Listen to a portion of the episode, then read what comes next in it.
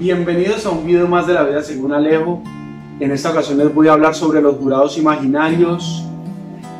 Este es un, un concepto que leí hace algún tiempo y lo planteaba en un blog Roberto MTZ. Él es un creador de contenido audiovisual, hace podcast y tiene un blog. Les voy a dejar en la descripción el enlace y el perfil para que lo puedan seguir, puedan ver un poco lo que hace.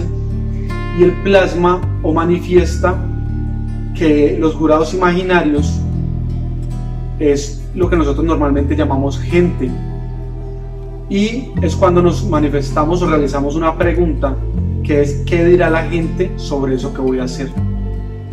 Yo más que llamarlo una afirmación, diría que es un insight muy poderoso, pues este insight lo tenemos todas las personas. Yo creo que todos en algún momento nos hemos preguntado eso y confieso que en muchas ocasiones lo he hecho. Entonces si en algún momento te lo has preguntado, escríbeme abajo en los comentarios por qué lo has hecho, qué pregunta te has hecho. De pronto te puedo ayudar a solucionarla. Estos jurados imaginarios o esta gente está compuesta por todo, todas nuestras inseguridades, todos esos momentos que, que hemos vivido en el transcurso de la vida y esos pensamientos negativos son esas personas que conforman ese jurado, son esos entes que conforman ese jurado. Entonces les voy a mencionar cuatro de esos entes. Eh, Roberto no lo manifiesta en su blog, pero me parece importante y relevante mencionárselos. El primer integrante es la baja autoestima. Y es que algunas personas infravaloran a sí mismas y dejan que las opiniones de los demás pese mucho más o sea mucho más importante que la de ellas mismas. El segundo integrante lo llamaremos a haber tenido un episodio de vacío. Y esos episodios eh, normalmente se dan en la sociedad que vivimos por los amigos, familia y demás.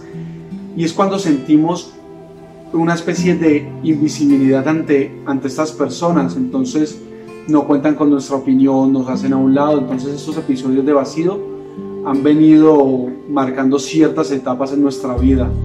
El, tercer integrante lo llamaremos sobreprotección en la infancia. Y es cuando una persona ha desarrollado cierta dependencia en su vida por una sobreprotección que tuvo cuando era niño. Entonces eso no nos permite evolucionar y avanzar ya que dependemos de la afirmación de otra persona. El cuarto jurado es la visión distorsionada de la realidad y es pensar que somos felices gracias a un modo de causa y efecto. Entonces sucede algo y somos felices. Y la felicidad no debe ser eso, la felicidad debe ser poder estar presente siempre, no importa si, si eso que queremos que suceda, sucede. Yo he numerado cuatro eh, eh, de estos entes o de estos jurados, de estos integrantes de, del jurado, y bueno, la verdad son muchísimos más. Eh, ya cada uno debe reconocer o conocer qué integrantes tiene su jurado. Si tienes algunos presentes o reconoces algunos que no nombré, escríbemelos aquí abajo porque así todos podemos tenerlos presentes. Estoy de acuerdo con Roberto cuando dice que debes olvidarte de lo que dice ese jurado, porque el único y verdadero juez de tus acciones eres tú mismo. Así que olvídate de eso, sal a hacer lo que de verdad te gusta, haz lo que de verdad quieres, trabaja mejor eh, por ti. Y bueno, te invito a que me sigas en Instagram como La Vida Según Alejo, en Facebook como La Vida Según Alejo.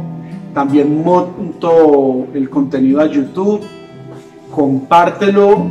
Sé que hay personas que de verdad necesitan escuchar esto y e identificar esos jurados. Mil y mil gracias.